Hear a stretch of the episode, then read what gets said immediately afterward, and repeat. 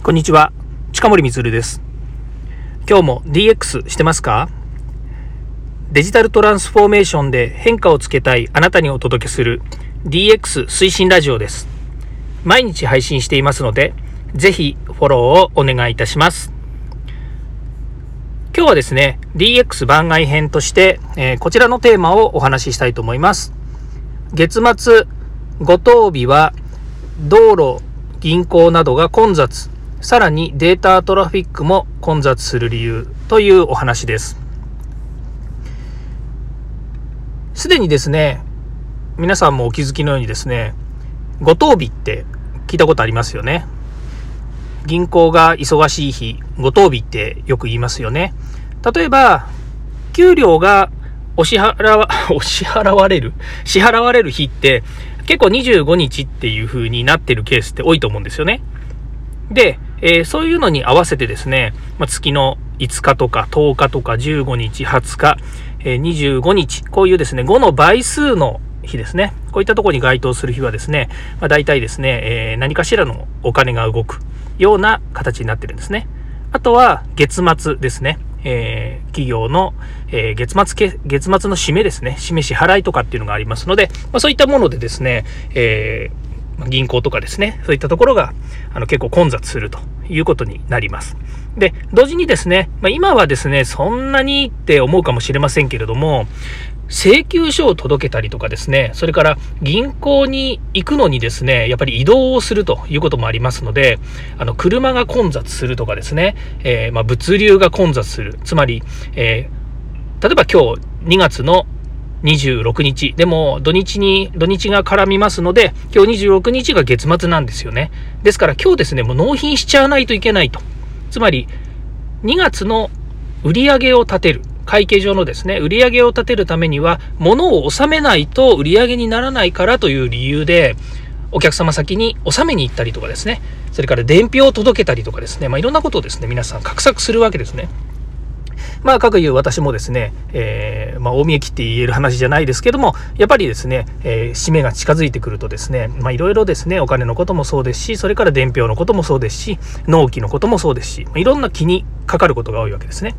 まあ、そういうのが含めてですね、こう月末とか、えー、ご当日っていうのは、割とですね、皆さんこう、えー、バタバタするんですね。ところがですね、最近、まあ、こう、デジタルの話でいくとですね、あの、いわゆるお金って、まあ、例えば私もそうですけれども、どこにいても結局銀行の、まあ、なんていうね、いちいち窓口に行かなくてもですね、決算処理もできるわけですよね。決算処理って言わないですね。月次の処理ができて、例えばパートナーさんにお支払いする金額もネット経由でできますし、それからお客様から届いた、えー、着金したお金もですね、その銀行をですね、えっ、ー、と、まあ、ネット経由で見に行けば、あの、見れるわけですよね。まあ、そういうやっぱ社会になっているわけですね。なので、あの物理的に私が動かなくても済むんですね。でも、世の中、銀行や、やっぱり、えー、その道路とかですね、まあ、そのトラフィックっていうのは非常にこう、えー、混雑しているっていう状況があります。まあ、それに合わせてですね、今言いましたように、やっぱりネットで全部できるっていう社会なので、あの、インターネットが遅くなったとかですね、それから会社のネットワークが遅いとかって言って、処理ができないとかっていうことって、いや、これね、マジな話、ま、マジな話とか言っちゃった。あの、真面目な話あるんですよね。で、今でこそ結構ね、あの、あんまり心配してないんですけど、あの、テザリングであの通信しなきゃいけないとかっていう手段を取ったこともあるんですね。そうすると当然ですけれども、あの回線が重いっていう問題があったりするんですよね。で、それはもうテザリングの話なので、えっ、ー、と、スマホ、スマホのテザリングって分かりますよね。あの、スマホ経由でインターネットにつなぐっていう仕組みなんですね。あ、ごめんなさいの。パソコンとスマホをつないで、で、インターネットにつないで、で、あの、通信をするっていう仕組みなんですけれども、まあそういったものも、あの、ありまして、で、えー、まあ、これ、今はね、そんなでもないって言ったのは、最近やっぱりね、5G とかっていう風に出てきてる 4G、5G あたりもですね、もう通信環境っていうのは非常に良くなってきましたので、昔の 3G とかですね、そんな話とはちょっと違うわけですよね。それでも、やっぱりこう、えトラフィックっていうですね、通信の、えー、まあ、データの、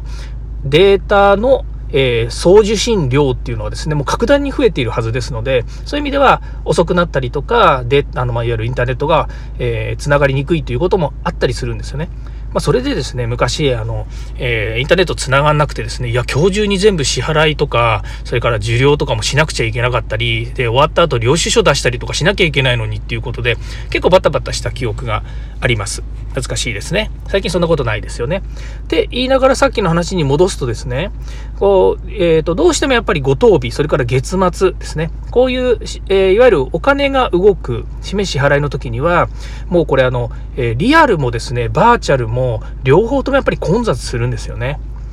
えー、で、最近、やっぱりご当日ってなかなか言わないかなと思ったら、いや、実はその給料のね、あの、先で言いましたけども、お支払いの日がですね、えーまあ、25日っていうのが結構世の中的にやっぱり多いですよね。で、それを、まあ、お給料もらった後、えっ、ー、と、月末の支払いに行くのかな？あの、まあ、あの、なんでしょうね、クレジットカードとか、いろんな引き落としとかっていうのも、やっぱりそれ頃にあるんでしょうね。給料後になるわけですから。まあ、そういうのもありまして、25日っていうのが多いんですよね。で、えー、まあ、ここでですね、DX っていう文脈で考えるとどうなるのかなっていうふうに思ったんですね。まあ、金融 DX って、あの、いろいろありますよね。例えばブラック、ブロックチェーンを使ったりとか、あの、フィンテックって言われるようにですね、あの、いろんな、こう、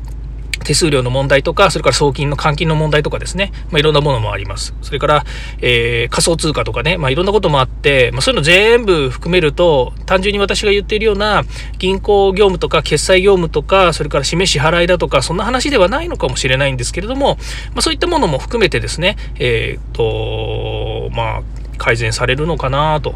DX されていくのかなっていうようなことをですね、少し考えてるんですが、ただ、お給料ですね、25日、みんな一斉にもらって、よし、みんな飲み行こうと。今コロナの時期だからなかなか飲みに行こうって言えないんですけれども、やっぱりね、こう、えー、給料もらったらみんなでなんかね、えー、しようよっていうですね、そういう機運は今まであったんですよね。だからそういう意味では、世の中的に決まってるっていうことは、まあいいことなのかなっていう気がしますよね。ただ、えー、せっかくなので分散してくれれば、道路も銀行も、なんでしょう、その、インターネットのトラフィックも、いろんなものがまあ混雑しなくて済むんだなと思うと、ね、みんなが DX。なあ、どっちなんでしょうね。どっちがいいんでしょうね。やっぱりお給料ってもらうの嬉しいですよね。まあ、自分もそうですけれども、やっぱお給料もらってた時っていうのは、今もらってないわけじゃないですけど、やっぱりお給料ってね、もらうと嬉しいっていうのがありますし、よし、じゃあ家族にね、ケーキでも買って帰ろうかとかね、何々しようか、みたいな。やったお父さん今日はなんとかだとかっていうの楽しみだったりするわけですよね。まあそういうことを考えるとですね、あの、まあ、あの、なんかルールとかね、決め事があるっていうのも悪いことじゃないなというふうに思いました。え、今日はですね、え、月末締めにもかかわらずですね、やっぱりこう、え、年度末っていうこともありまして、3月がね、あの全体の、まあ、世の中全体の決算っていうところもありましてですね、やっぱり今日ね、納期とか、それから、え年度末の仕事とかですね、まあ、いろいろありまして、事務所行ってですね、バタバタしてたっていうのもありました。なので、まあ、金曜日ですし、まあ、月末、金曜日、ね、仕事も終わったので、今日は、えー、帰ってですね、家族とゆっくりしたいなというふうに思います。ということで、えー、今日の配信はこれで終わりますけれども、えー、ご当日ですね、このことについてちょっとお話をさせていただきました。